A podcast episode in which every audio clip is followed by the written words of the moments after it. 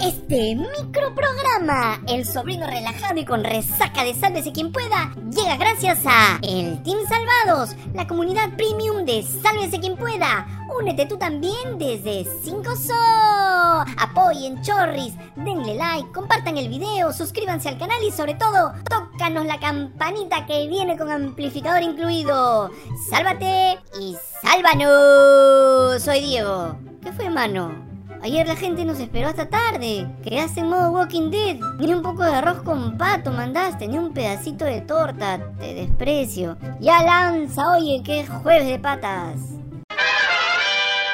Parece que los rezos del alcalde de Lima no fueron suficientes. El ciclón Yaku sigue golpeando nuestro país. Ayer el sur y la sierra de Lima vivieron una verdadera pesadilla. Desde muy temprano se registraron deslizamientos de piedras en Chosica, mientras que en Chaclacayo las pistas terminaron rotas debido a la intensa lluvia que se registró en la zona.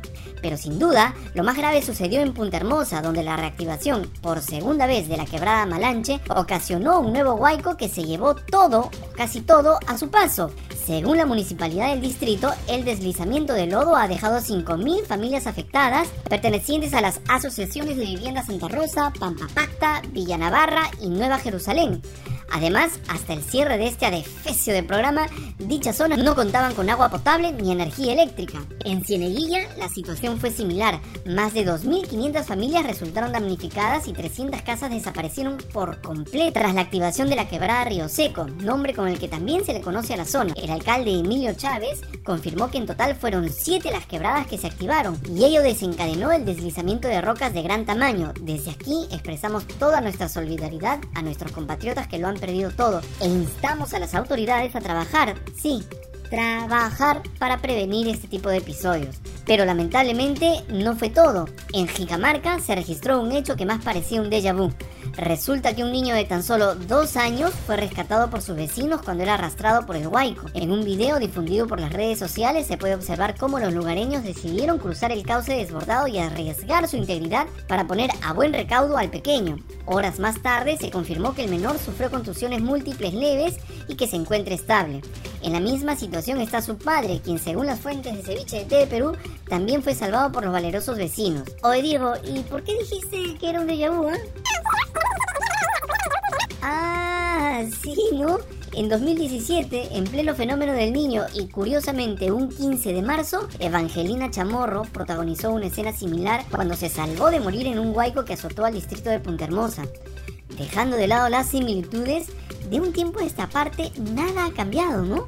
Es una pena que en seis años, en los que tuvimos seis presidentes y antes aún, no se haya podido mejorar las condiciones de vida de miles de peruanos. Y en Chaclacayo la situación también fue dramática. Estas imágenes captadas por el medio de comunicación Mica TV son de la parte baja del conocido Puente Los Ángeles, junto a la carretera central. La quebrada Los Cóndores se activó durante la tarde afectando a varias asociaciones de vivienda que están en la zona hace 60 años. Las familias aseguraron que era la primera vez que algo así ocurría en ese lugar.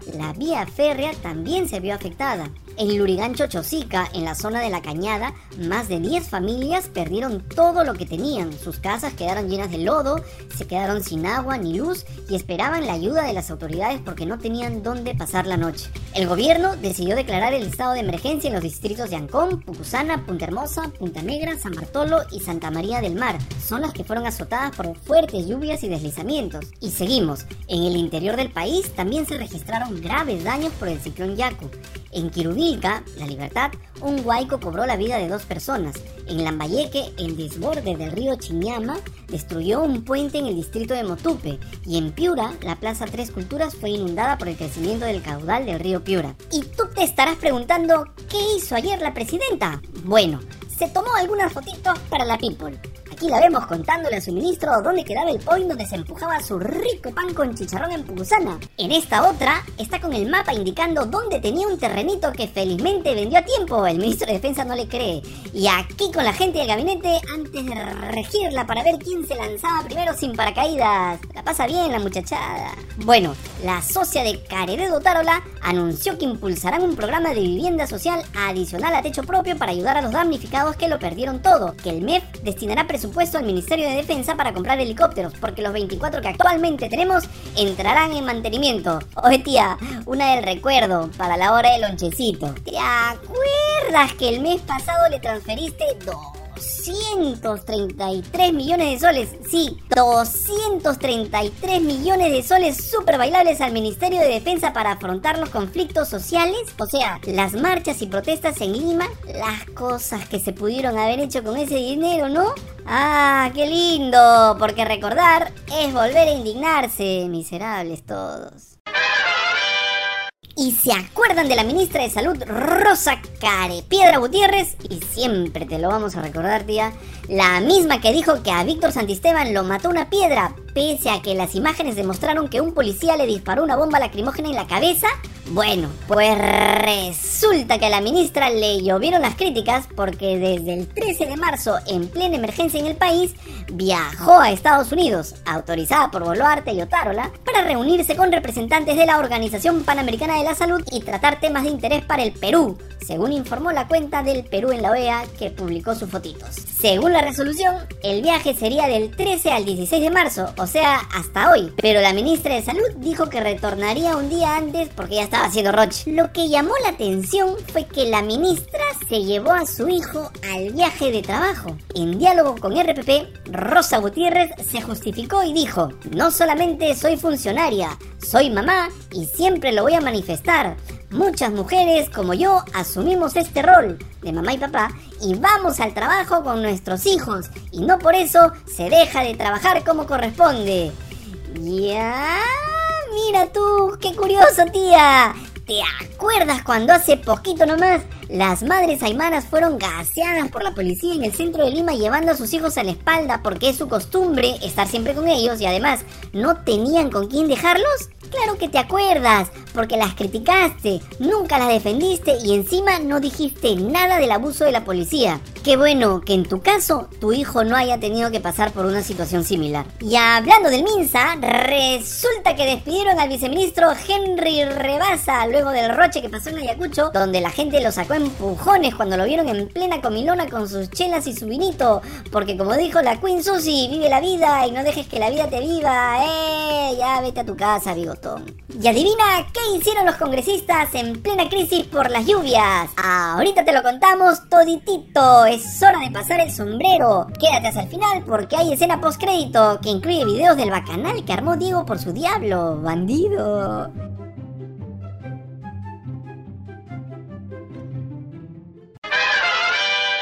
Y el encargado de las redes sociales del Congreso estuvo súper activo publicando videos de nuestros otorongos que pusieron en marcha toda la maquinaria propagandística para que los vean llevando ayuda y apoyo moral a los damnificados que dejaron las lluvias. Aquí tenemos a Pati Chirinos esperando que le digan luces, cámara y acción para hacer la finta, perdón, para acompañar a estas personas afectadas. Qué sincera se te ve, Paticita, igual que tu cariño por los corruptos del Callao. Rosángela Barbarán dejó por unas horas Cajamarca para irse de noche a Pucusana y dijo que iba a conversar con el alcalde.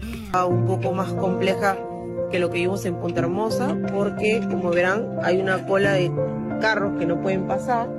Al haberse desbordado el río, ha dejado desconectado, ¿no?